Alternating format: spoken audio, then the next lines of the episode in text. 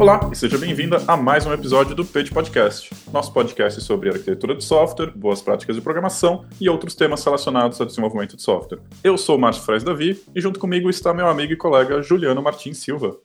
Olá, Márcio, tudo bem? Beleza, cara? Antes de começar o episódio, eu queria só fazer alguns comentários antes em relação ao episódio anterior. A primeira coisa que eu falei de uma biblioteca chamada JDepend, e na verdade, hoje em dia eu utilizo uma outra que chama ArcUnit. Eu vou deixar o link aqui na descrição. Então, se você desenvolve Java, eu recomendo fortemente que você dê uma olhada nela, é bem legal para você documentar a sua arquitetura e também para criar testes para garantir que a sua aplicação está seguindo a sua arquitetura. E outra coisa que eu queria comentar é que o nosso ouvinte, Marco Porcho, mandou um áudio bem legal pra gente, fazendo alguns comentários em relação ao episódio anterior. Então, vamos ouvir o que o Marco Porcho tem para falar pra gente. E aí, pessoal do Page Podcast, beleza? Sobre o que vocês comentaram a respeito da diferença entre framework e biblioteca, é, só gostaria de gerar uma provocação aí. É, eu acho que nem sempre escolher uma biblioteca, ou melhor, escolher uma biblioteca em detrimento de um framework é uma garantia de baixo acoplamento. Por mais que uma biblioteca faça um trabalho geralmente bem delimitado dentro de um software, né? É, eu vejo que muitas vezes a gente fica preso a uma biblioteca porque ela também exige que a gente molde o nosso código em torno daquela biblioteca. E, e você fica com aquela sensação de que você poderia, no máximo, trocar 6 por meia dúzia. Quando a gente vai para o mundo do Flutter, por exemplo, a gente pode usar MobX numa determinada arquitetura e trocar o MobX pelo GetX sem grandes esforços. Mas quando você vai trocar o MobX pelo Block, por exemplo, você muitas vezes tem que reescrever todo o código que você fez em torno dessa biblioteca, né? Lembrando que tanto o Block quanto o MobX quanto o GetX são todas, são todas bibliotecas. Então acho que fica só essa essa provocação aí. Falou, abraço. Antes de mais nada, muito obrigado pelo áudio, Poxo, e foi muito legal os seus comentários. Uh, eu concordo totalmente com você e me fez lembrar uma parte do livro Fundamentals of Software Architecture, que é um livro que eu já citei algumas vezes nesse podcast. Eu vou deixar o link do livro na descrição. É um livro que eu recomendo fortemente para as pessoas que querem se tornar arquitetas de software. E lá no finalzinho do livro, eles fazem uma observação onde eles separam os tipos de bibliotecas e frameworks em três partes. Na nossa discussão do episódio anterior, a gente acabou dividindo meio que em duas, né? A gente fez uma distinção entre frameworks e bibliotecas, mas nesse livro é dividido em três. Então lá tem o que eles chamam de Special Purpose, que numa tradução livre seria propósitos especiais, algo assim. E esse tipo de dependência a própria pessoa desenvolvedora pode aprovar e pode incluir no projeto. Então são aquelas coisas bem pontuais, bem específicas, que é mais ou menos o que a gente chamou de bibliotecas no episódio anterior. E tem uma segunda forma, que é o general purpose, ou propósito geral, que são coisas um pouco mais amplas, que talvez entraria aí, nesse caso, os exemplos que você deu. Então, esse livro vai falar que essa segunda forma, né, esse general purpose, não pode ser aprovado só por uma pessoa desenvolvedora. A pessoa arquiteta do projeto precisa também aprovar. E por último, a gente tem os frameworks, que seriam coisas bem mais amplas, que estão ali disseminadas ao longo do projeto como um todo. Essas definições de frameworks precisam ser tomadas pela pessoa arquiteta do projeto.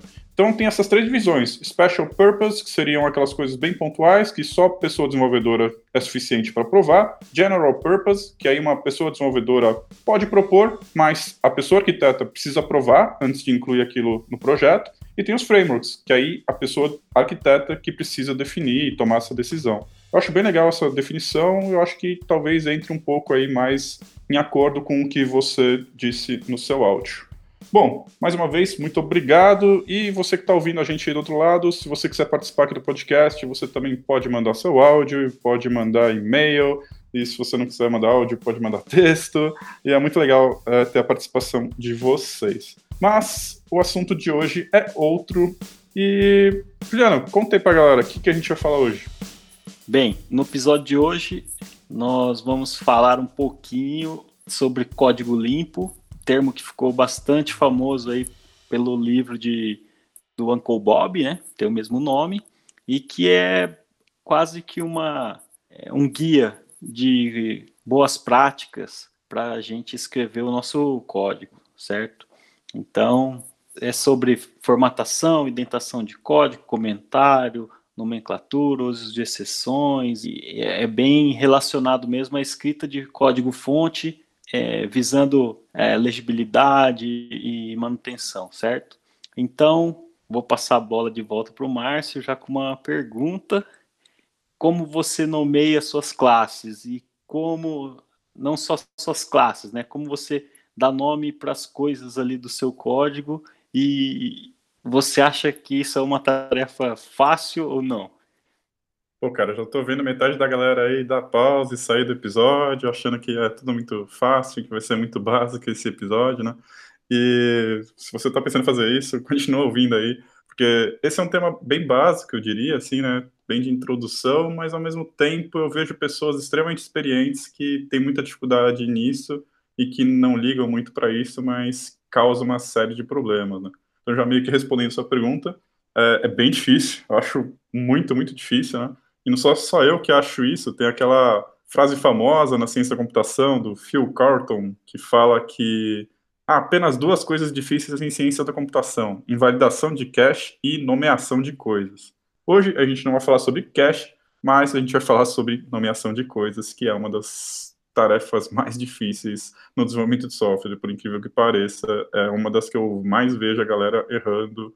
E tem um efeito colateral gigantesco isso, assim, né? Quando a pessoa não nomeia bem as suas variáveis, seus atributos, suas classes, suas funções, é, isso é extremamente prejudicial para toda a arquitetura, para o sistema inteiro, para a legibilidade, cria uma série de atritos e problemas é, bastante sérios então, essa é uma tarefa que eu faço com muita calma.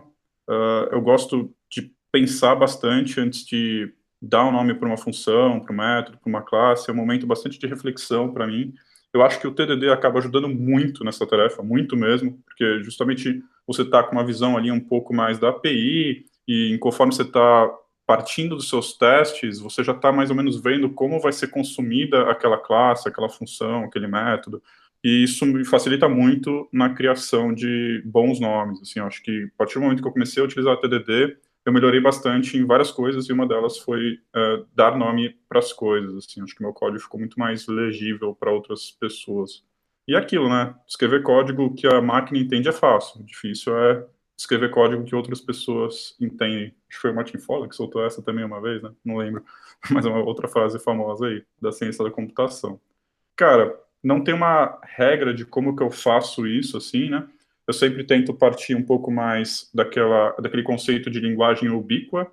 Então, eu tento trazer os conceitos, né, os termos do negócio para dentro da minha aplicação. Então, na hora que eu vou criar uma função, na hora que eu vou criar um método, uma classe, eu tento trazer esses conceitos da camada de negócio mesmo, né? Da forma como eu converso com o meu cliente, eu tento transcrever aquilo de alguma forma para dentro da minha aplicação, criando até certo ponto, uma espécie de DSL ali na minha linguagem, para que eu consiga ter o mínimo de tradução possível né, entre a camada de negócio ou entre a minha conversa com o meu cliente e a minha conversa com outras pessoas desenvolvedoras. Né? Eu detesto quando a gente tem que ficar convertendo o texto, assim, né? Quando você conversa de um jeito com a pessoa de, da área de negócio e quando você vai conversar com as pessoas ali internas, aí as pessoas começam a falar os nomes das tabelas e uma coisa muito baixo nível ali de, de infraestrutura.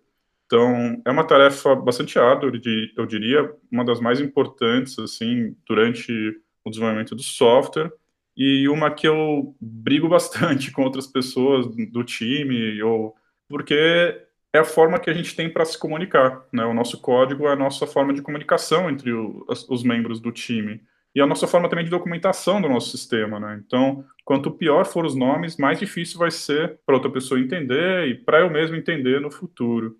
Então, não sei se eu respondi sua pergunta, mas é bem difícil, cara. É, e tem, tem aquela, aquele, aquela ideia também, né, que quanto melhor o nome que você dá, né, para sua classe, tiver mais significado e mais descritivo, às vezes você começa até a pegar outros problemas no código, né? Não sei se você já passou por isso, assim. Com tipo, ah, vou colocar o nome lá e de repente sai um, set and get, né? e aí você já começa a ter uma outra oportunidade né, de, de melhorar o código e separar um pouco até já entrando numa outra numa outra visão aí do código limpo, né? Que seria a separação da, né, da, da, das funções o menor possível e tal. E tem uma outra coisa também que eu vejo assim que às vezes, sei lá, rola bastante assim comentários, às vezes no Twitter eu vejo gente falando, até umas enquetes e tal. A, a maioria das linguagens, né, ou, sei lá, talvez todas, o, as palavras reservadas são todas em inglês tal. E aí tem gente que acaba, mesmo aqui no Brasil, né, escrevendo código em inglês, né? Dando nome para as coisas em inglês e não em português, que é a nossa língua nativa, né? Que, que eu prefiro usar o português, eu acho que não faz nenhum sentido eu escrever. Eu, eu leio o requisito em português, né? Eu vejo as coisas em português, não faz sentido. É até bem o que você falou, né? Já você ter que traduzir uma coisa em português para português, imagina se traduzir de, de uma língua para outra, né? Então, assim, eu acho que eu acho que tem empresa, não sei, se for multinacional, aí já começa a fazer, já começa a fazer sentido, aí outras pessoas, aí pega uma língua que é universal, né? Mas pelo menos no meu contexto hoje eu escrevo em português. E você, Márcio, como que é?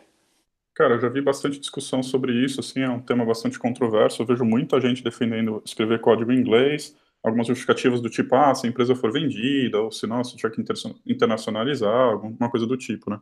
Mas acho que depende muito do contexto, sim. Então, eu já escrevi código que eu escrevi tudo em inglês, todos os comentários, todas as funções, todos os métodos totalmente em inglês, principalmente quando eu estou tentando desenvolver uma coisa open source, que vai ter mais gente que vai ter acesso àquele código, embora eu esteja no Brasil, embora eu queira o máximo possível produzir coisas em português, como, por exemplo, esse podcast, a gente está falando em português, embora os dois consigam falar em inglês, eu acho bem importante produzir coisas em português, mas quando eu estou desenvolvendo coisas open source, infelizmente, assim, eu preciso atingir o maior número de pessoas e é, é inglês, cara.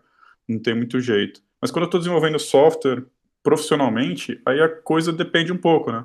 A gente está trabalhando para uma empresa pública. Eu e você trabalhamos para uma empresa pública do governo federal do Brasil. E eu já vi gente lá dentro escrevendo códigos em inglês, assim, escrevendo o sistema inteiro em inglês, uns negócio meio de exemplo, aí tudo em inglês, e tentando às vezes traduzir uns conceitos da Receita Federal do Brasil para inglês. E, cara, ficava um negócio horrível, né? E é, a gente volta um pouco que eu estava falando ali de, de, linguagem ubíqua, né? Que vem lá do DDD, não é bem o, o contexto do, da discussão hoje, talvez a gente possa fazer um podcast só sobre isso. Mas quando meus requisitos estão todos em inglês, quando eu converso com meu time de negócio, ou melhor, quando eu estou no meu requisito está em português, quando eu converso com meu time de desenvolvimento em, em, português, quando é absolutamente tudo em português, as pessoas que vão consumir o meu sistema são brasileiros, falam português, eu não vejo sentido em documentar, em fazer, implementar utilizando inglês. Assim, nesse contexto que a gente se encontra, todos os meus sistemas são desenvolvidos em português. Então, muita gente que defende inglês, eu acho que talvez não esteja nesse contexto, né? Esteja uma outra coisa, meio desenvolvendo algum software um pouco mais genérico, que vai, sei lá, estou desenvolvendo um sistema para um banco. Talvez, dentro daquele contexto, o banco vai ser vendido, né? Se você estiver trabalhando numa startup, e aí essa startup você tem um objetivo de talvez vender ela no futuro, é, ou então você quer ter né, realmente clientes de vários lugares do mundo, aí nesse, nesse contexto eu acho que inglês é, é, totalmente uma boa opção, assim. Então, cara, acho que não é impossível responder isso, assim, ah, tem que fazer em português, tem que fazer em inglês, ou tem que fazer em japonês, não sei, depende do contexto do, do sistema, né, da equipe, do time, qual é o objetivo, acho que é uma coisa que não tem uma, uma única resposta. Ah, é, concordo, concordo contigo, também já estou num contexto parecido com o seu, então é isso aí. E você falou do, de comentários também, né? O que, que você considera como sendo comentários úteis, né? Que também é uma outra coisa, assim, às vezes você pega um código, tá cheio de, é, cheio de comentário, ou tem uns to-do, tem, sei lá, eu, eu tendo a olhar para o comentário já com um pouco de, fala, putz, o cara precisa comentar uma classe um método aqui, interno do sistema, eu acho que já porque talvez não está tão claro os nomes, né? Ou então o, os contratos ali, né? As, as, as, as assinaturas dos métodos. Então, é lógico, tem comentários, tem Javadoc, né? Quem trabalha com Java, que, que, é, que é uma forma de você comentar o código, mas que serve até para gerar documentação, né? Da sua, da sua API, né? Da sua biblioteca. Então, eu acho que tem tem comentários válidos e outros que não são tão bem-vindos, né? Então, queria que você falasse um pouco aí como é que você, quando você se depara com uma classe que tem, sei lá, 10 linhas de comentário antes do método, o que, que, você, que, que você sente? A primeira reação acho que é essa aí que você teve também, cara, que provavelmente as classes, os métodos, as funções não estão com nomes muito legais e a pessoa teve que colocar esses monte de comentário. Mas é, também é muito relativo, né? Depende muito. Assim, essa é uma coisa que eu ainda tenho um pouco de dificuldade, mas toda vez que eu sinto essa necessidade, essa vontade, eu tento parar e refletir melhor sobre os nomes de tudo, assim. Às vezes, até quando eu estou praticando TDD, eu escrevo um comentário ali e na hora que eu vou fazer a refatoração, né, na última etapa do TDD, eu tento ver onde é que estão os comentários e começo a analisar e vejo, pô, será que essa função não está com um nome muito legal? Será que eu tenho que extrair? Será que ela não está com muita coisa? Será que ela não está com muita responsabilidade? Será que eu tenho que extrair uma parte dela? Então, eu às vezes uso assim, eu não sei, não estou conseguindo achar um nome muito legal para aquele método, para aquela função naquele momento. Às vezes coloco um comentário para mim mesmo e às vezes eu acho uma prática muito legal assim de você escrever o comentário, até para você refletir sobre aquela função, aquele método. Então, muitas e muitas vezes eu estou escrevendo o comentário e no meio da escrita eu paro e falo, putz, esse método não faz o que eu estava pensando que ele fazia, ele faz outra coisa. Isso não, então é meio que aquele rubber duck, sabe? Eu faço comigo mesmo ali enquanto eu estou escrevendo o meu comentário. Então eu estou conversando, é uma forma de eu conversar comigo mesmo. Assim. Então estou escrevendo, estou refletindo com mais calma, né? Estou pensando naquele, na, naquela funcionalidade e muitas vezes isso me ajuda a achar nomes melhores mas depois que eu faço a refatoração, eu tento evitar o máximo de comentários. Às vezes eu sinto essa necessidade e acabo documentando quando é uma coisa muito estranha, quando é uma coisa que não não consegui resolver, às vezes eu tenho que colocar um to-do mesmo, às vezes eu coloco um fix-me, então às vezes eu não sei como escrever um código melhor para aquela etapa ainda, eu acabo realmente colocando um comentário, mas é uma coisa que eu tento evitar ao máximo, assim. Mas a gente não pode também ir para outro extremo, né? Então eu já vi pessoas que escrevem códigos muito ruins e eles lerem em algum lugar na internet que ah, escrever comentários é ruim, é uma má prática. Aí a pessoa não escreve comentário, mas também não escreve um código legível. Esse é o pior dos mundos, né? Então, se eu tiver que escolher entre o que você citou, ah, eu tenho uma função aqui que tem 10 linhas de comentário em cima, e se, as, se, esse código tiver mal escrito, pelo menos eu vou ter um comentário ali, se ele estiver atualizado, né? Essa é uma outra questão que eu acho que a gente precisa conversar, que é um problema sério, né, do, do comentário, justamente porque ele não é executável, né? Então talvez ele fique desatualizado em relação ao código que é executável. Mas eu prefiro pegar um, um código mal escrito e tiver um comentário em cima me explicando por que do que pegar um código que não tem comentário nenhum e é um código extremamente mal feito, que tem uns nomes horríveis. Então, eu já vi pessoas que vão para esse extremo, né? A única coisa que leram é, ah, comentário é ruim, ah, então não vou comentar nada. Então, é, é uma questão bastante delicada, assim. Não sei se você já teve algum tipo de experiência desse tipo, e conta um pouco aí também, cara, o que é a sua opinião sobre os comentários. É, eu ia até citar essa, você já falou aí sobre comentários que ficam obsoletos, né? Acho que foi isso que você quis dizer, que o cara pega uma, uma classe lá que já tem um comentário gigante, um monte de, de coisa, e aí ele altera o código, né, altera a, fun a, funcionalidade de alguma forma, e esquece de atualizar ali, né, e começa a ficar obsoleto aquele comentário, aí fica um... É, não sei se, se, é, talvez esse exemplo que você deu de o código ruim e sem comentário talvez seja pior, mas um, um comentário que também te confunde tá, tá no páreo, né? E a gente acaba vendo isso, né? É, eu não sei, dependendo do. Não sei se isso pode, pode virar um acordo assim, do time, né? De quando você encontrar um comentário numa classe, alguma coisa, sempre revisar aquilo. Mas eu não, também, assim, não sei, eu, eu tenho a dúvida do, do que, que é pior, sabe? Se pegar um código muito zoado, sem comentário, o código muito zoado e que o comentário também não, não diz o que ele está fazendo, e aí você tem dois problemas, né? Então, eu acho que Tem algumas situações, até que no, no livro ele, ele cita, né? A questão do, do Javadoc, o to-do mesmo, ele fala que seriam bons comentários, né? Que é uma coisa que ficou para trás e até as, até as ideias ela, ela pega, ela consegue identificar onde estão esses to-dos, né? Até cria às vezes um, umas tarefinhas, assim, como se fossem umas tarefinhas para o desenvolvedor, né? É, comentários de requisitos legais e é, eu acho que sim, são comentários que são bem-vindos, né? Agora pode pode virar essa essa salada aí.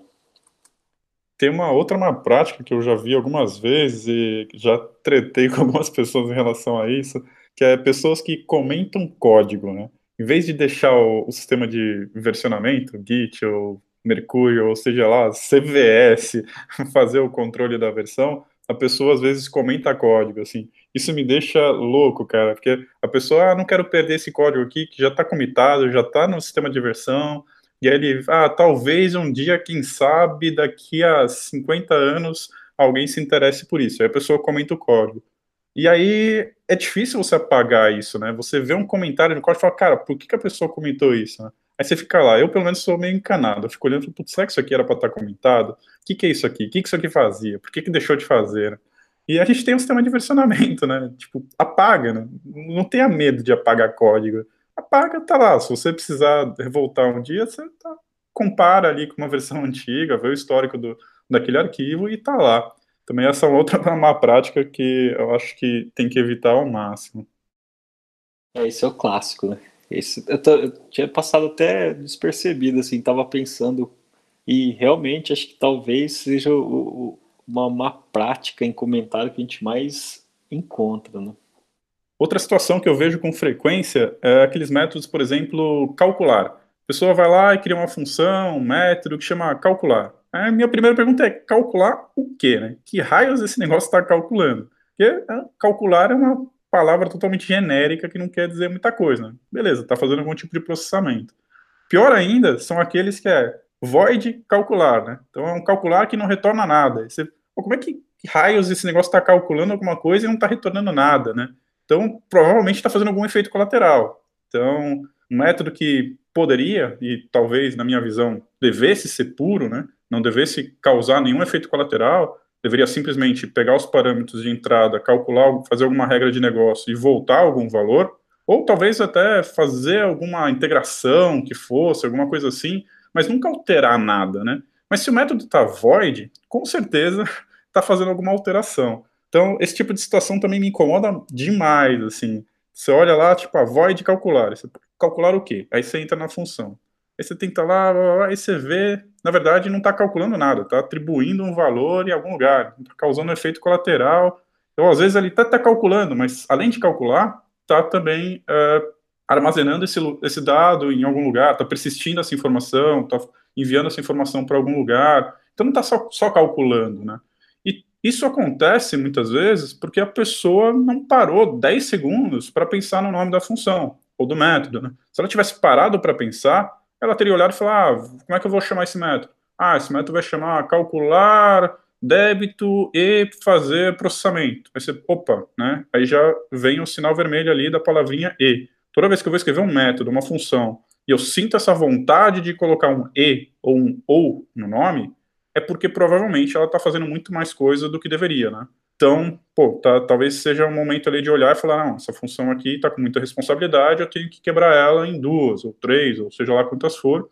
Então, esse momento também é bastante importante, né? Que nem eu falei, quando eu estou refatorando o código, uma das coisas que eu sempre faço é, é olhar também, de novo, o nome da função, do método que eu estou criando, para ver se de fato ainda condiz com aquilo que eu estou implementando que às vezes você tem uma ideia na cabeça e fala, ah, esse método aqui vai fazer só, o cálculo do débito. Aí você está lá dentro, aí você começa a pensar em um monte de coisa, e de repente começa a fazer mais coisa, só que na hora que vai refatorar, você olha e fala, poxa, isso aqui estou é, fazendo mais do que eu deveria. E aí você, sei lá, extrai uma parte do método, faz alguma outra coisa, ou renomeia o método. Então, parar para pensar no nome acaba melhorando o design da sua aplicação muitas vezes, né? Então não é, não é um detalhe. As pessoas às vezes acham que, ah, isso é bobagem, depois eu mudo o nome. Mas o nome, cara, é tudo.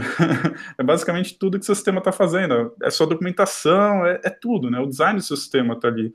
E isso vai ajudar você a fazer uma arquitetura melhor. Então, é extremamente importante e é muito triste ver como as pessoas negligenciam isso. Né? Às vezes a gente vê pessoas aí com papel de arquiteta, com 10, 15 anos de carreira nas costas e que vai lá e cria um método void calcular. E me dá vontade de bater a cabeça na parede sempre que eu vejo esse tipo de código. Né? Não sei se você se depara com muitas situações desse tipo também. É, gostei que você falou do, do void, né? Eu acho que você é, é bem a, a ideia do, da, da, separação né, em comando e, e seleção. Uma, uma, um método void ele dá a ideia de que é um comando, né, que está passando alguma coisa ali para ser processado. E, e, quando ele retorna, quer dizer que você está tentando pegar alguma coisa. E existe essa ideia né, de você separar essas duas coisas para ficar é, mais legível o código também. Né? É legal. É, e esse tipo de situação é, é, comum, né? Foi, foi o que a gente falou ali atrás já, a questão do get and, get and set, né? Set and get. Então, a, o nome que você dá ali, você, não, não, não digo que quando eu vou criar o nome de um, de um método, por exemplo, não, não acabo caindo numa situação dessa, mas eu vejo como sendo uma, um ponto ali já de melhoria, né? Opa, é, foi o que você falou, dá, já dá um sinal de que aquilo ali não está tão legal, e talvez ele está fazendo uma coisa mais do que deveria, né? E em relação a funções e métodos também, é, assim, a ideia de você ter um método mais simples possível, né? Fazer mais simples no sentido de fazer o, uma coisa, né? cada, cada método ter uma responsabilidade mesmo, fazer um, um pedaço e, e a ideia do, de um nível de abstração também, né? Para que você não fique é, escondendo funcionalidade. Não sei se foi isso que você, que você chamou de efeito colateral, né? Acho que pode ser uma, uma correlação. Acho que uma outra má prática que eu vejo com frequência que a gente poderia citar aqui é quando a pessoa vai dar nome para os módulos, para os pacotes ou para as pastas do projeto. Né? muitas vezes eu vejo aqueles nomes extremamente genéricos que a pessoa sai criando, nem sabe ainda que vai desenvolver, mas ela já cria aqueles pacotes, aquelas pastas, né? aqueles módulos, coisas como utils, constantes e DTOs, aqueles negócios que não quer dizer muita coisa, assim, né? Então, depois que eu aprendi um pouco os conceitos ali do Screaming Architecture, essa é uma das coisas que eu tomo muito cuidado, sabe? Os pacotes ali da minha classe, a estrutura de pastas, essa é uma das outras coisas que eu tento tomar muito cuidado e evito ao máximo esse tipo de termo muito genérico, não só para os pacotes e para as pastas, mas também para nomes de classes, né, de métodos. Então, eu vejo às vezes muito coisa tipo usuário service, usuário DTO, usuário controller, então a pessoa já cria uma série de vícios e o sistema dela inteiro é basicamente um monte de classe com nomes bastante parecidos, assim, que ela não precisa pensar, né? A pessoa está com preguiça de fazer uma arquitetura, pensar nas classes, e ela sai criando, ah, isso aqui tem a ver com o usuário, ah, então eu vou botar no usuário controller. Ah, isso aqui tem a ver com sei lá o quê, ah, então eu vou botar na sei lá o quê service. E cria aqueles nomezinhos ali, às vezes com nomes de padrões de projetos. Essa é uma das coisas que eu tento evitar ao máximo, assim, essas coisas que a pessoa faz meio no automático, sabe? Se você está criando uma classe no automático, eu acho que é a chance de você estar tá dando um nome bom é meio baixa, assim. Eu, eu paro, penso, o que, que é isso aqui? Claro que às vezes acontece, às vezes eu estou criando uma classe de infraestrutura e aquilo lá tem tudo a ver com uma certa parte do meu sistema de infraestrutura. Nessas partes, talvez criar uns nomes que sigam uns padrões não é tão problemático mas eu vejo muita gente trazendo isso para a parte de negócio, né? para a parte de modelo de negócio. Aí já começa a me incomodar um pouco, assim. Mas voltando um pouco, então, os pacotes eu acho que entra nessa jogada, né? A gente tem que tomar muito cuidado na hora que a gente for criar os pacotes.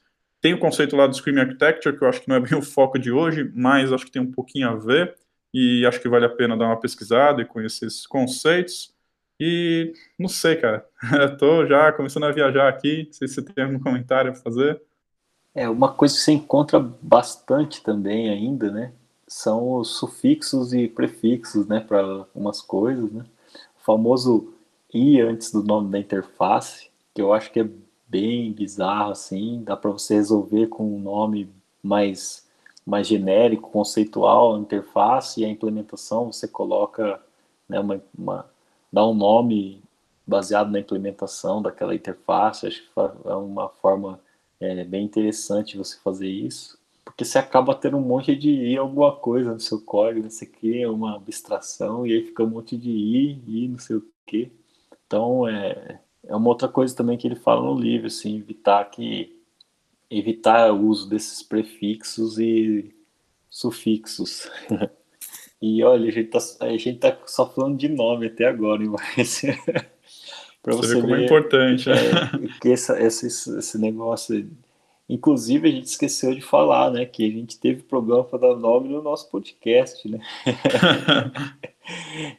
então e acabou virando P de podcast, que é fazendo uma alusão a uma variável que tem o nome de P e não significa nada, e o cara coloca um comentário em cima explicando né, o que, que é aquela variável, que é justamente o que a gente está falando aqui para não fazer, né?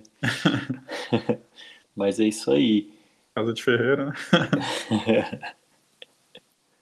é, em relação a essas coisas que eu estava falando, também estava lembrando aqui, cara. Teve uma vez que eu peguei um sistema e foi desenvolvido por uma. Sabe aquelas pessoas desenvolvedoras assim que trabalha toda isolada ali, que você passa a pizza por baixo da porta ali, quer fazer tudo sozinha, né?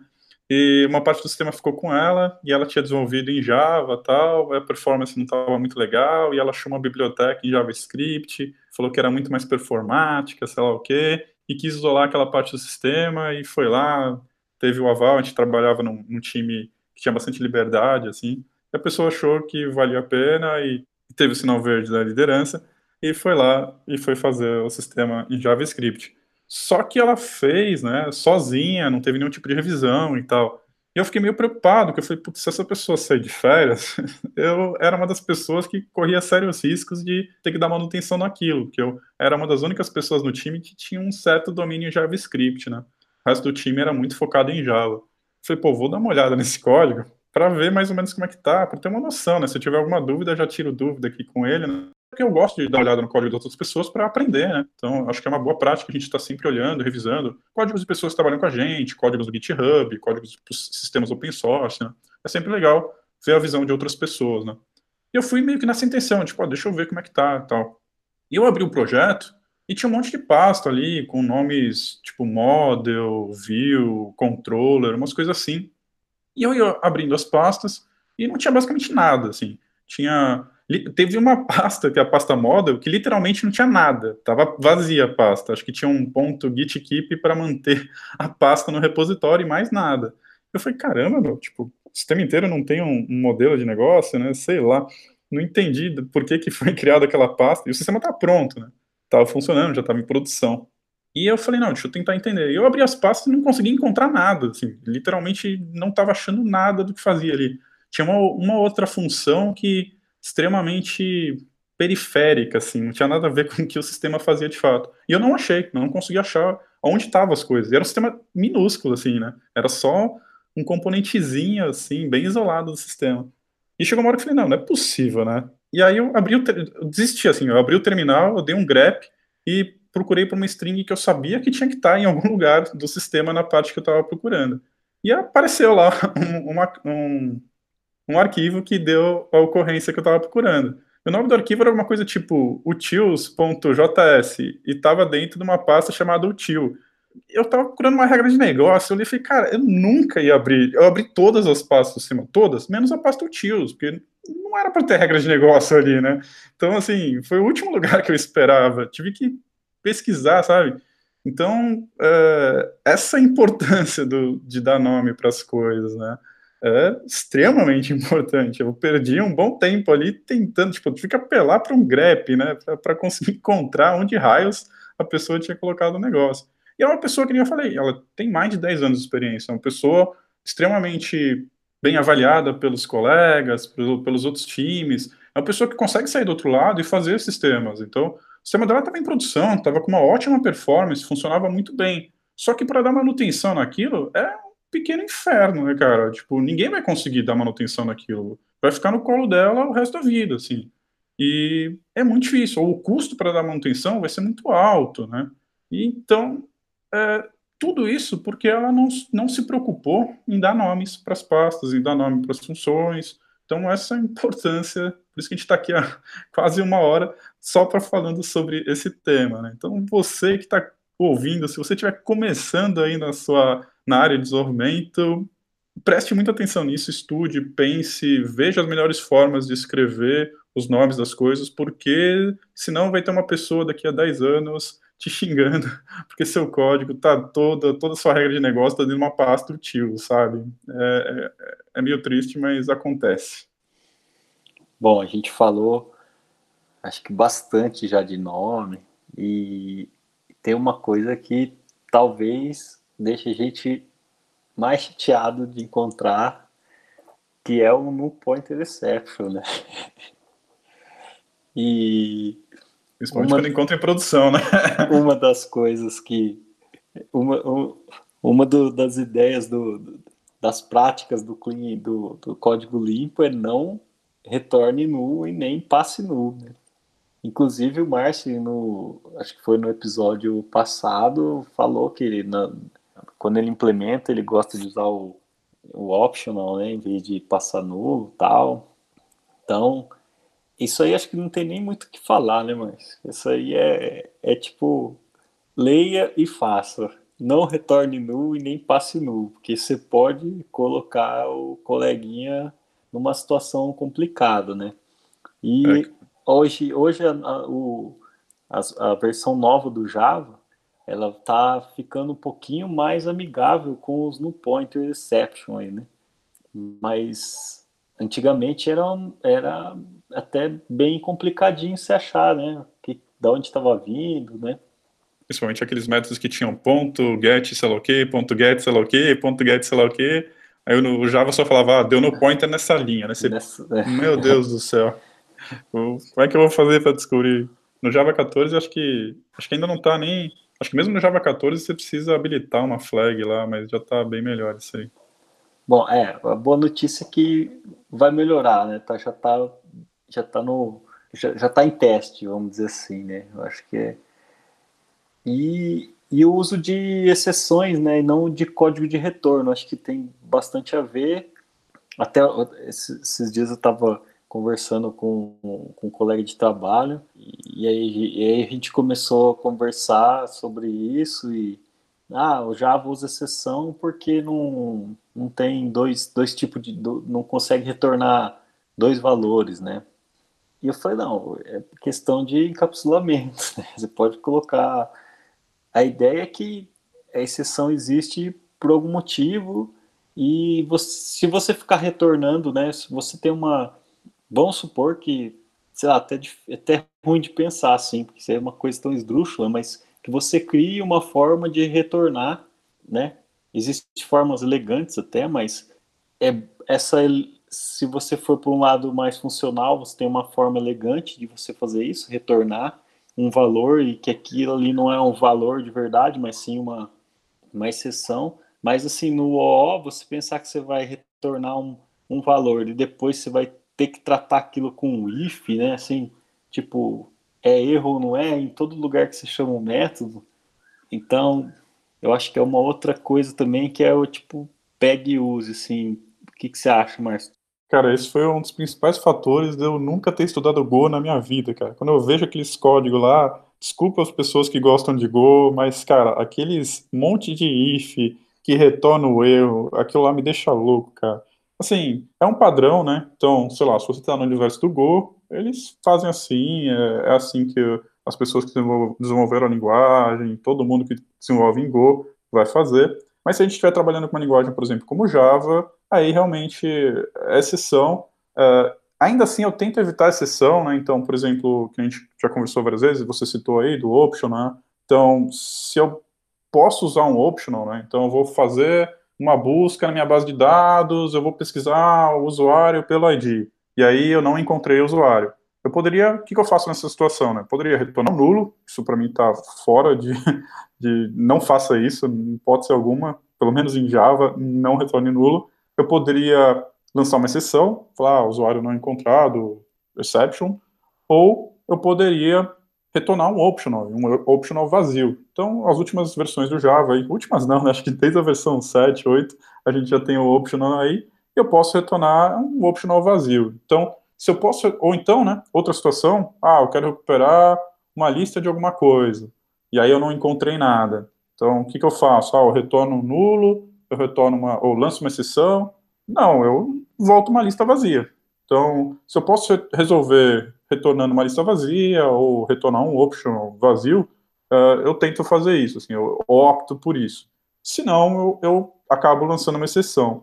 Isso ainda é uma coisa que eu estou tentando evoluir, estou tentando entender um pouco melhor quais são as melhores práticas para regras de negócio, se eu lanço exceção ou não, se eu lanço exceção no caso do Java, né, que a gente tem ainda as exceções checadas e as não checadas, né, as runtime exceptions. Então, que momento que eu lanço a runtime ou não. Eu acho que não tem uma regra muito genérica que vai funcionar para todos os sistemas, para todas as pessoas, para todos os times. Mas eu acho que é algo que precisa ser muito bem discutido. E, no caso, a pessoa que é arquiteta do projeto, a líder técnica, o que seja, ou o time como um todo, defina como vai ser tratado esse tipo de coisa, né? Então, ah, vamos tratar o quê? Vamos usar run exception, vamos usar exceções checadas, como é que a gente vai tratar isso? É uma coisa que o time precisa pensar. Então, às vezes parece também, né, ah, uma coisa besta, assim, mas não, é, é, muito importante discutir isso, é muito importante a gente ter um padrão dentro do sistema de como fazer esse tratamento, né, para que a gente consiga utilizar o código de uma forma que seja previsível, né.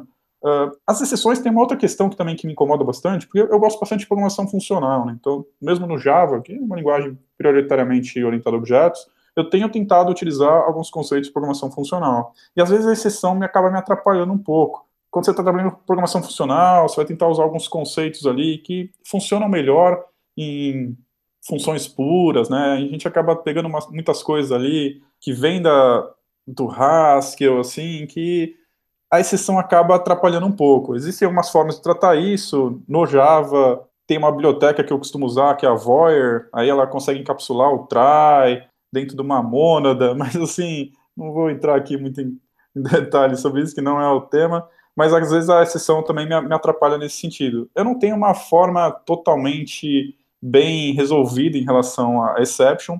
Eu gostaria que exception não existisse, assim, né? Então, é, eu acho que se um dia a gente conseguir desenvolver softwares em produção ali nos no meus sistemas, utilizando uma linguagem pura como Haskell, como Elm, para mim seria excelente, né? O meu meu sonho conseguir chegar nesse, nesse estado, mas uh, hoje, como a gente tem linguagens, como a gente está desenvolvendo com linguagens uh, não puras, que podem lançar exceptions, uh, a gente tem que saber utilizar isso da melhor forma possível, né?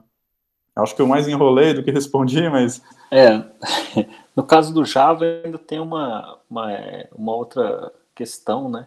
Que eu já vi em outras linguagens também, que dependendo da, do, do framework, né, do, do framework que você usa ali de controle de transação, é, a exceção é o que, que marca a, a, a, transação como rollback, né, rollback on, né, o que, o que faz a, o, o que desfaz o que foi feito é, é, é uma exceção lançada, né. E falando também um pouco de retorno nulo, existe aquele padrão né, de projeto que é o null object, que não sei se no, no, no, que você citou aí, que é uma lista vazia, né, faria esse faria função desse null object, né?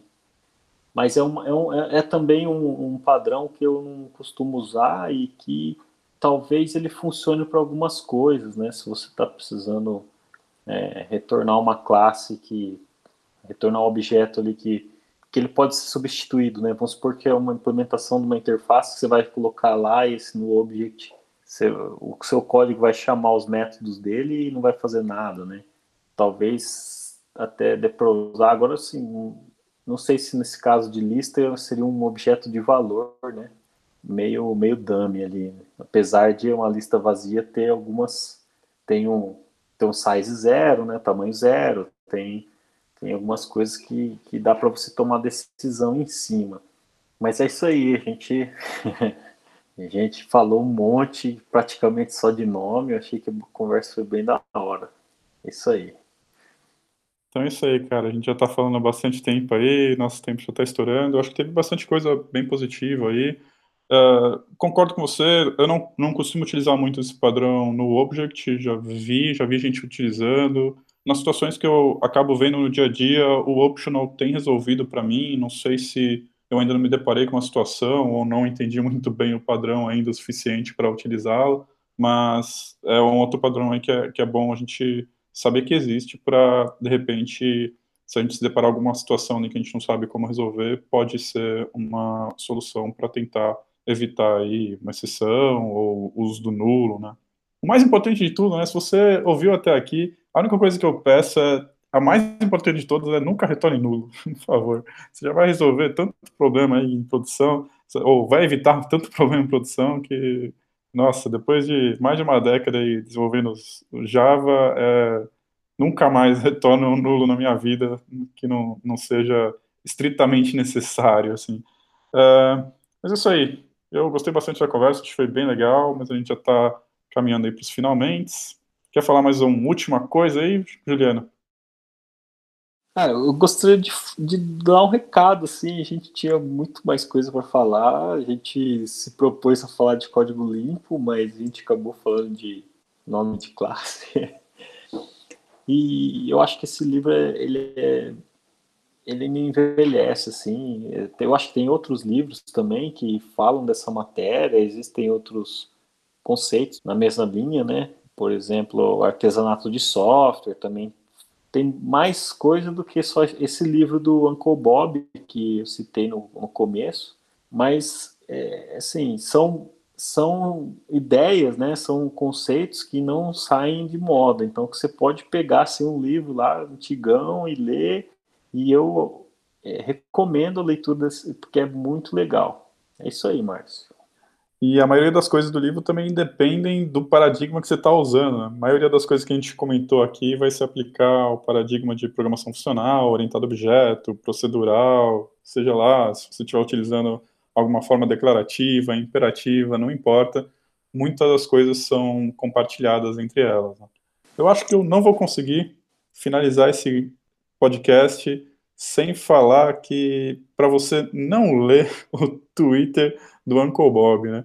Gente está falando aqui do, muito do livro Clean Code, o, o, livro é excelente, tem outros livros excelentes esse autor, tem o Clean Architecture, tem outras coisas bacanas dele, mas tirando a parte técnica, eu gostaria de registrar aqui que eu discordo de quase todas as ideias dele, e o Twitter dele é um horror desde que o Trump foi eleito, mas o livro é muito bom, não tem como negar isso.